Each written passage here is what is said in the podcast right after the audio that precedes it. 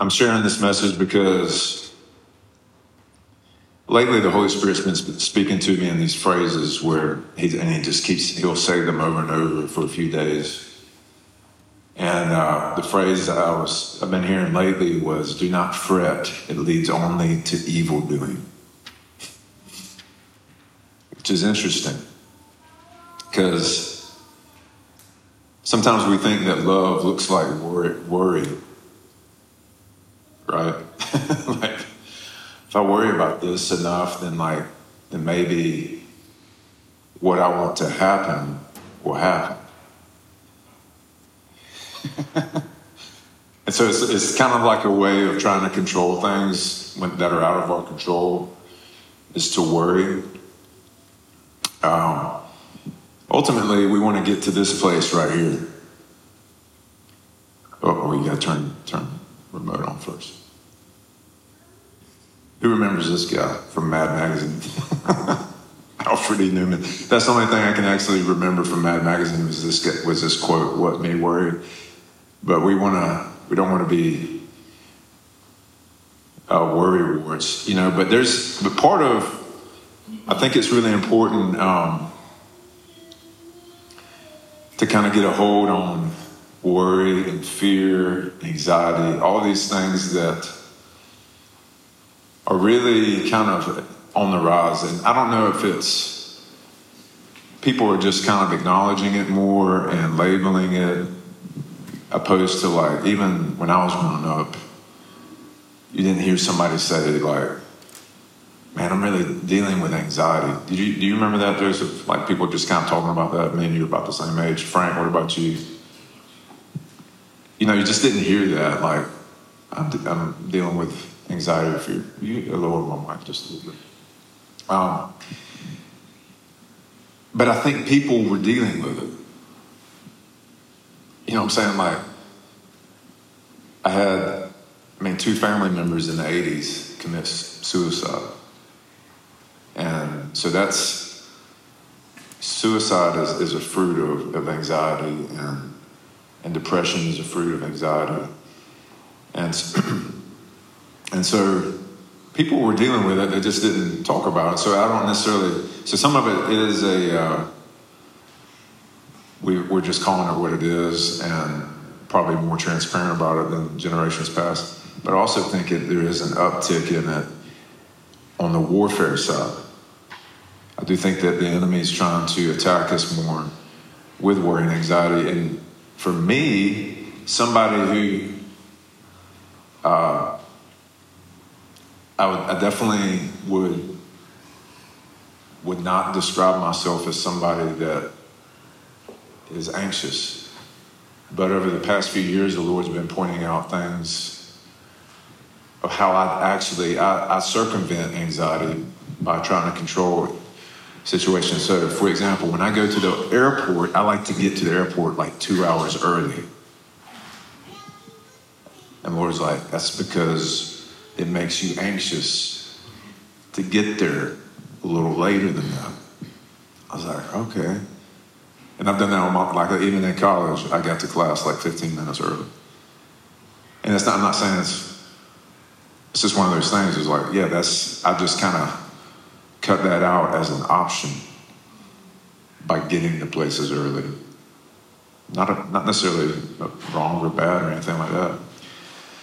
But in 2019, how many of y'all been down to St. Simons and gone across the new bridge that they have? It's like this huge, man, it's huge bridge that big cargo ships and sailing ships go under. But we took the kids down there and uh, we had the option to go left and not go across the bridge and then to go right. And go across the bridge. We could get where we were going either way. And I was like, this, I was like, man, look, that bridge is huge. Let's go over the bridge just because it'll be kind of cool. Well, we start going, driving over the bridge, and like this, feel like something was started constricting around my head. I did not know what was going on. And then I thought I was about to pass out. And I started doing this like, and Jessica's like, Are you okay? I was like, Grab the wheel, grab the wheel. because I was about to pass out, or felt like it. And I, I like froze up. I couldn't move, and she grabbed the wheel. We had the kids in the car with us, and we're going down this three-lane bridge. We get to the bottom of the hill and pull off. Well, I mean, I, I had a panic attack, and I didn't even know what it was. I was just like, and I'd had actually a dream. I've, I've, I've had dreams of going up bridges and not being able to see over it. And I remember, like, after the panic attack, feeling, remembering these dreams, and in the dreams, I'm like struck with fear.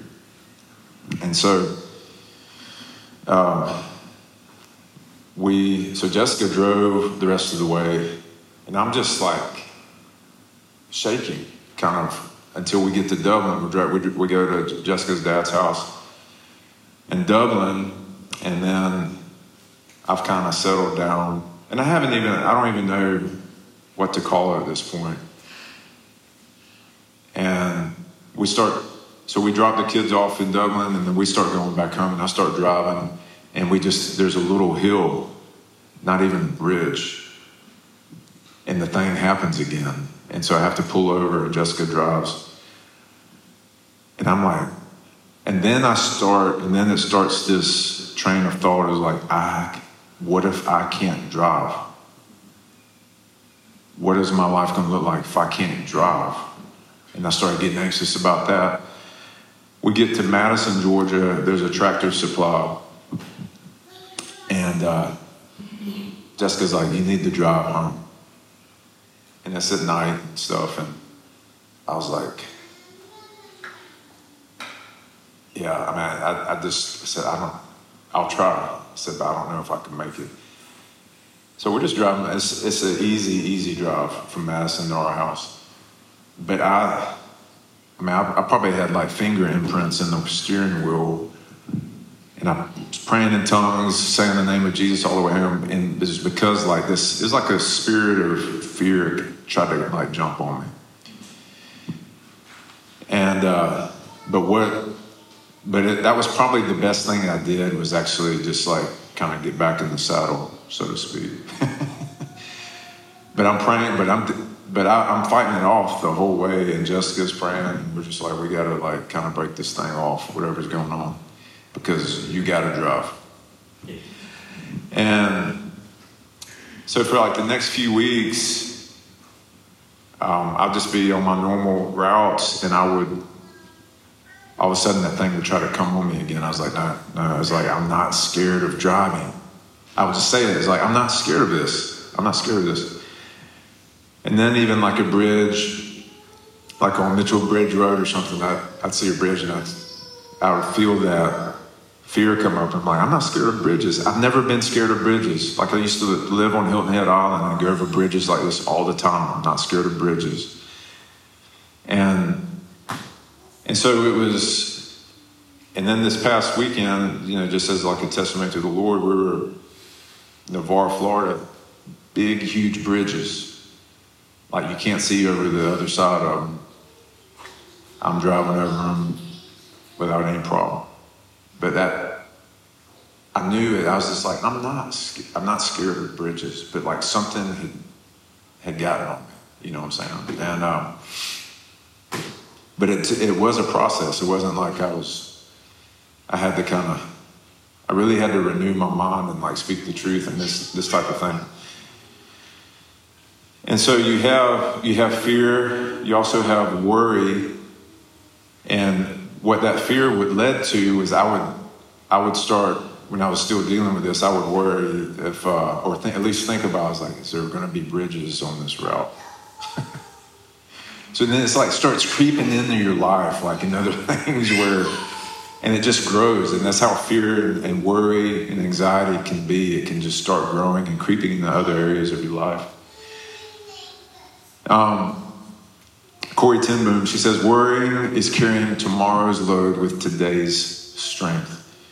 You carry two days at once. So worry does not empty tomorrow of its sorrow, it empties today, today of its strength. You have uh, another quote by Gabby Bernstein, who I don't know who she is, but it's a good quote. She says, Appreciation is the antidote to worry. So, thanksgiving, giving thanks, thinking about the things that are good, right? What Thanksgiving does, you know, it says, when Paul says, hey, think on these things, all, all that's pure, worthy of repute, good, reputable, all these types of things, Thanksgiving puts your mind on that track. That's why Thanksgiving is important. It gets your mind on all the things that are good, that are worth thinking about. And so in Psalm 37, which has been one of my favorite Psalms for a long time, and, uh, you know, the situation is David is seeing evil people prosper. Are there evil people seemingly prospering in our world today? And yeah, the answer is yes. What I loved about David, the reason David was a man after God's own heart is he's telling God, he tells God everything, everything that's in his heart. So whether he thinks things are unfair or whatever, he wants God to kill his enemies, he like tells God all that stuff. And so,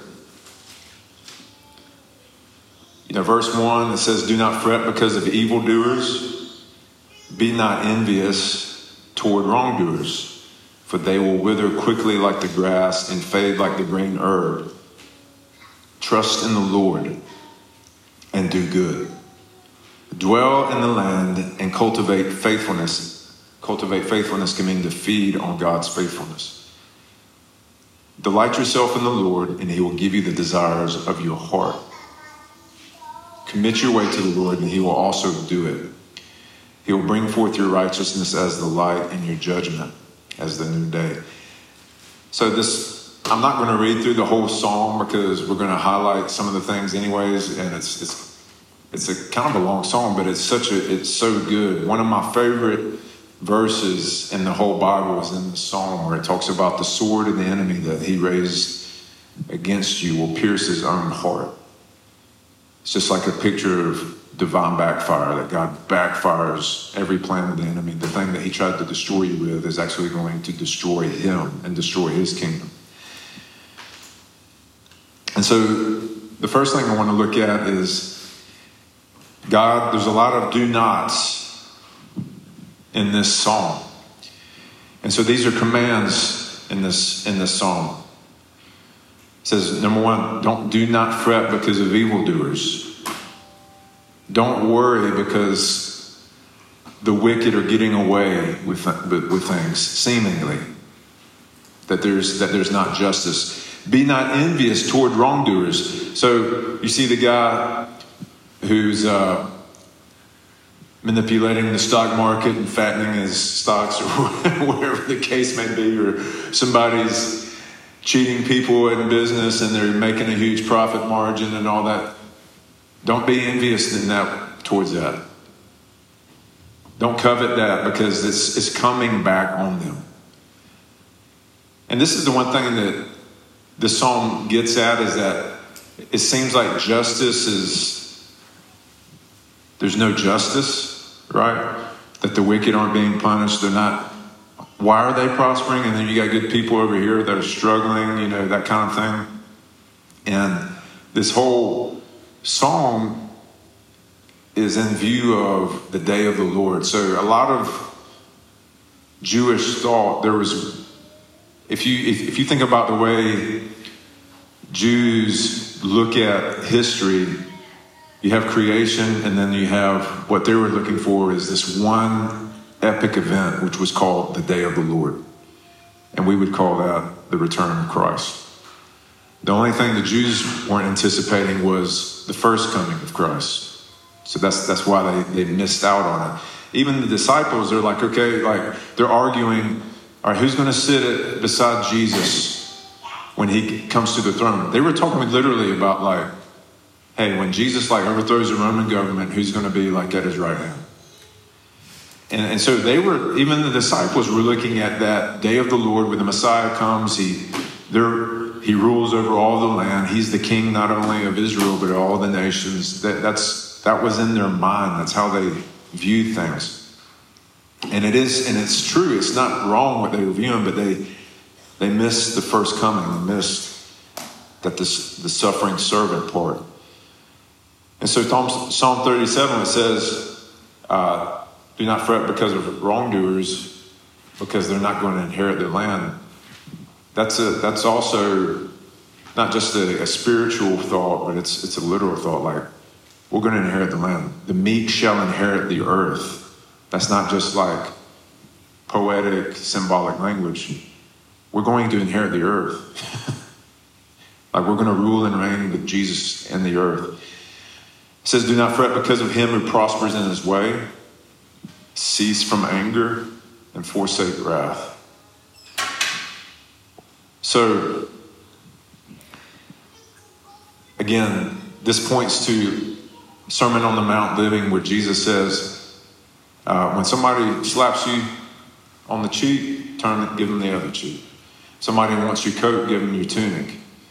Uh, give and, and be gracious. Bless your enemies. Do not curse them.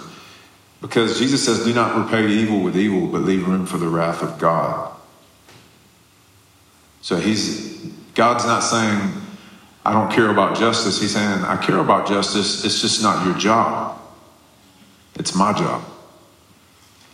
Because when humans try to execute justice, a lot of times it gets perverted, it starts getting twisted. And we can misjudge, right? God's perfect in his judgment, he's perfect in his justice and the way he executes it. Do not fret, it leads only to evil doing. All right, so this is uh, this is where I want you to interact with me. Why, why do you think fretting or worrying, how can that lead to evil doing or, or sin? How can worrying lead to sin? Yeah. You're not trusting the God. Right.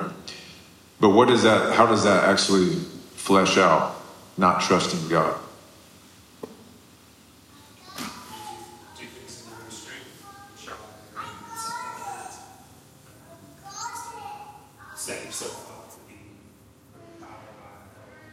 Right. Yeah, so you trust in your own strength, you set yourself up to be overpowered by another or by something else.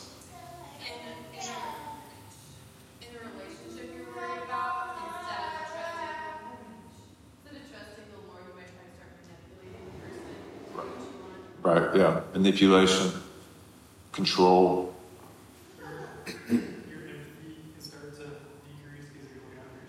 Right. Yeah, your empathy can decrease because you're just trying to look out for number one. Y- y'all remember what the Winship said when we did this, the video series back in January about you, you know you're operating out of your false identity when you're doing these two things. He said one was self preserving, and the second was self promoting. So that's your that's your two false identities that we can fall into. We, we start operating like that. So if I'm trying to preserve myself and, and, and just gather things around me control things in the sense of where I can I can just live another day, you know, type thing, then that's self-preserving or I'm, I'm making myself look good in the eyes of man so I can have favors or, you know, somebody I can have favor in the sight of man. And so that again, that's for the end of like trying to preserve yourself. Self promotion is to try to preserve yourself, right? And so all those things can be evil because it can lead you to compromise and like control and manipulation. The Bible actually says like, um, like rebellion is witchcraft. But what is witchcraft? when you boil any kind of witchcraft down, what is when you if I cast a spell on Elliot, it's like Elliot cast a spell on you to be my servant, and you have to do what I say. What is what is the root of that? Control. Witchcraft is about what? control. So, when we're operating in control and manipulation, what are we operating in? It's really like a form of witchcraft. So, um, and, and even Christians can, can get into that. So you do not want to worry because worry makes you want to control outcomes that you have no control over. There's only one kind of control the Bible tells us to, to practice. I tell this to my kids all the time self control. Josiah was actually telling me, he's like, Dad, I was at FFA camp.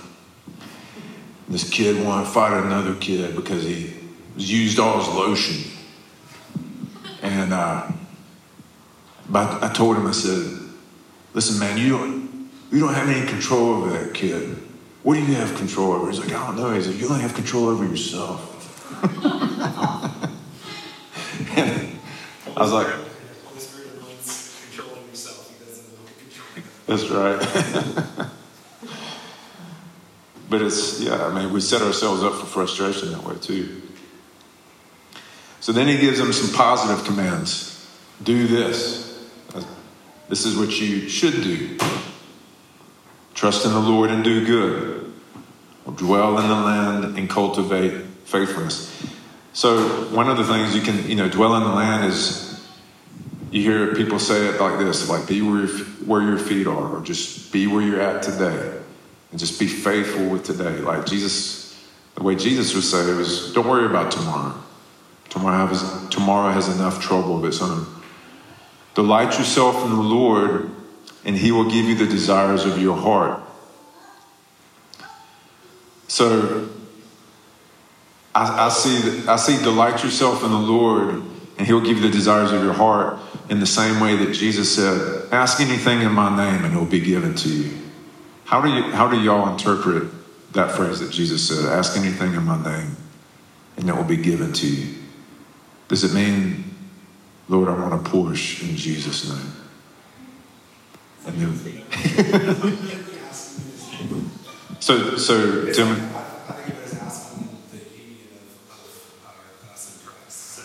Yeah. Right. Right, right. So what is, what is his name? What does his name mean when Jesus says to pray this anything you ask in my name, what he's saying is ask anything according to my nature, my character, and my heart, who he is. So when, when, the, when Psalm 37 says, delight yourself in the Lord and he will give you the desires of your heart, well, what are the desires of your heart going to be if you're delighting yourself in the Lord? Holy Ghost desires. You're going to have the desires of God in your heart. so anything that God has promised has a yes on it. So, you, hey, um, if you if you're asking for more of the love of God to be revealed to you, stamp a yes on that. That one's going to get answered. You ask God to help you love your enemies, bam, stamp. Yes, done. you know the the things that, that God hasn't made promises on. Like, sure, God can tell you things like um, that are going to happen in your life, but they're not like guarantees. You know, so like even in Fort Worth when we bought our house, the Lord told me, He said, in three days you're going to have your house. Well, in three days we had our house. So that you know, He does that kind of stuff, but it's not necessarily like um, this thing I can just, I can't come to a coney and be like, apply that same promise to a house. I have to listen for whatever, if that makes sense. You know, I can't just be like, well, apparently when we buy houses, we only look for three days. You know, so. But what's written in the Word is is does have an automatic yes on it. So you delight yourself in the Lord and he gives you the desires of your heart. The righteous are gracious and gives. These are two things that I feel like God's been highlighting to me about maturity is that when if you are thankful and you're generous, you're you're mature in love, like God's maturing you in love. Now, obviously, not everybody that gives big chunks of money or whatever parts of their money doesn't mean you always have right heart motives. But when you just when you're giving, when you're thankful and you're giving and you don't expect anything in return, even even though God does have returns on what you give, but that's not why you're giving. That's the sign of maturity. You commit your way to the Lord, you just give it to the Lord. You know, I came across this prayer that John Eldredge prays a lot, and he just says, Lord, I give you everyone and everything. And I just think it's a great way just to simply like surrender thanks to the Lord. Lord, I give you, I give you everyone and everything. Trust in Him and He will do it. Rest in the Lord, wait patiently for Him, wait for the Lord, inherit the land. So there's a lot of like stillness, waiting, patient, actually waiting on the Lord to do things. And um, when we first moved back here from Texas, I felt like I was supposed to put my application in at the Omni Gym, and Jessica will tell you the story herself, but she's like, you know, you need to like kind of canvas all the gyms and put in applications there. And I said, like, I feel like it's just the Omni. I didn't have a job, you know, like we, she did, Jessica wasn't working. We, went, we didn't have any income, so it was some pressure on it. But that was, I got a job in the Omni, and that was where, and that was very apparent. That was where I was supposed to be. But we didn't have to just kind of just be like, do this whole canvassing thing to, uh, to know where the Lord wants us. So we wait for the Lord and we inherit the land. What are the consequences of the wicked? They'll wither quickly like the grass, fade like the green herb. Evildoers will be cut off, their sword will pierce their own heart. The wicked will perish and be like the glory of the pastures. They'll be like smoke and vanish away. Their descendants will be cut off. They'll be destroyed. The Lord laughs at them. Who wants the Lord to laugh at you? I just that hit me when I was studying. I said, man, that, that's a terrible thing. For like God to be like mocking you. Don't want to be on that end. Psalm 2 says the same thing. It says those that plan and rage against the Lord said the Lord laughs at he who sits in the heavens laughs. It's comforting for us, but uh, I was just thinking on the other end that would be terrifying. The wicked pass away, they are no more, they cannot be found. So, these, when you think about this from an eternal perspective, I, I think about wicked men and women in history and them standing before Jesus and just the, listen, eternal, the eternal punishment is burning with fire that never goes out. I mean, think about that. I mean, that is, that should put the fear of God in you, just that, that thought. And that they are, and there is no end to the torment. So God is like, the wicked think they're prospering and for 80, maybe at the longest, you know, maybe 80 years, they prosper in their wickedness. And then it's eternal torment. Anyway, it's just like, it's horrible. But it's, it's just, it's the right thing. So, reward to the righteous. The righteous will be given the desires of their heart. God will bring forth your righteousness as the light and judgment as the noonday. So, you're God, your, your light's going to shine. Those who wait for the Lord will inherit the land. I'll get this. I'll email it. Hey, Lord, I'll send this to you. You don't have to write everything down. Those who wait for the Lord will inherit the land. The humble will inherit the land and delight themselves in abundant prosperity.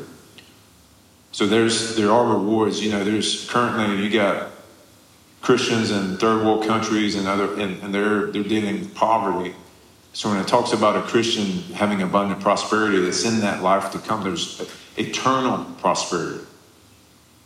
You know, it's and, and we have to think in those terms of like we're going to have eternal rewards, rewards that are never going away, prosperity that's never going away, that can never be challenged, that can that's not fragile. The Lord knows the days of the blameless, and their inheritance is forever.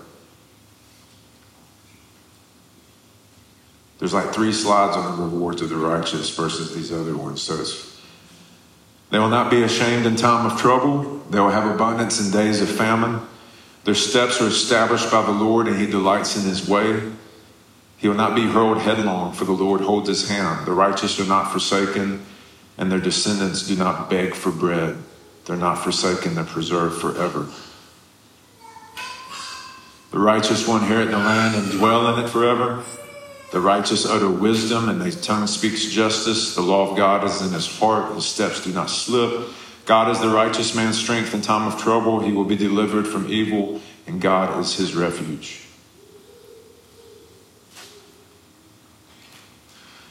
So Psalm 94, 19, when my anxious thoughts multiply within me, your consolations delight my soul. Everybody deals with anxiety. Everybody.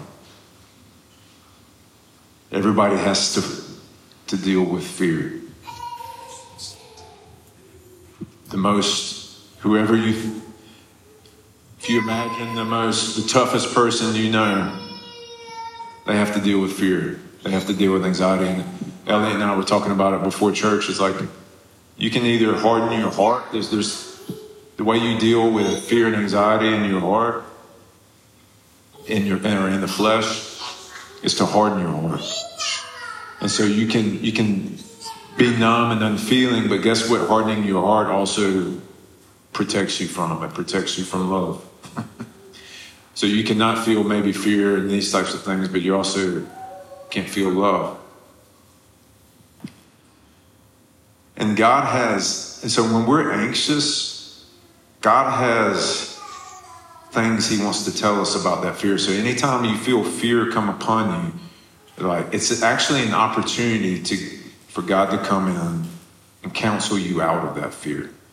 And then you and then it renews your mind the next time you have to con- confront that thing. So like um I was dealing with some fear about one of my kids a couple years ago, and some choices they were making, and, and I was like, God, what's, what do you say about this? And he said, There is no loss if Christ is gained. And it like, I was like, okay. Because I, I was afraid of, I was afraid of loss. I was afraid of the, the loss this child could suffer. And so that gave me comfort. And so I just started praying that way. It was like, God, just just let us, everybody involved, gain Christ through this. Let us come out loving Jesus more on the other side of this. And that was the word I needed to hear. And so he has these, and it comforted me, and it like helped that word. I, I like lived off of that word for that season. There is no loss if we gain Christ. There is no loss. We may lose some worldly things in this season. But there is no loss if we gain Christ. You have Psalm 139 Search me, O God, know, my heart, and try me. Know my anxious thoughts. See if there be any hurtful way in me, and lead me in the way everlasting. Fear and anxiety ultimately, ultimately leads us like hurting ourselves in some way, not literally, it, it can be, but or hurting other people. So, like when I'm scared when my kids are doing something, and I'm in my flesh, I can do this. Don't do that! Because if I get big enough and loud enough, then I can control you, maybe. Maybe I can scare you for a little bit. And you do what I say. And and so I, but that can also end up hurting my kid, right? And, to where they're like, okay, I'll, I'll obey like for a little while, but now I don't trust your heart. and you have to discipline your kids, but you That's the trick. Can you discipline them, hold the same standard without raging on them? The ultimate question for parents. And so uh, it is. It's like, all right, just, and when you rage on them, just apologize. Just teach them how to forgive. Every, every parent does it. So, uh, but we, but like I said, when we have these anxious thoughts, we just ask God, Lord, what, what do you want me to know about that, this fear or this anxiety? Like, what do you say about this thing? And he, t- and he counsels us and he comforts us. He comes as the God of all comfort, right? And so, what I want us to do, I just want us to spend like five minutes before we put some of that music on. I just want us to ask the Lord, is like, God, is there any anxious thing in me right now? What am I, what are you afraid of? Ask the Lord, Lord, Lord, is there anything I'm afraid of right now?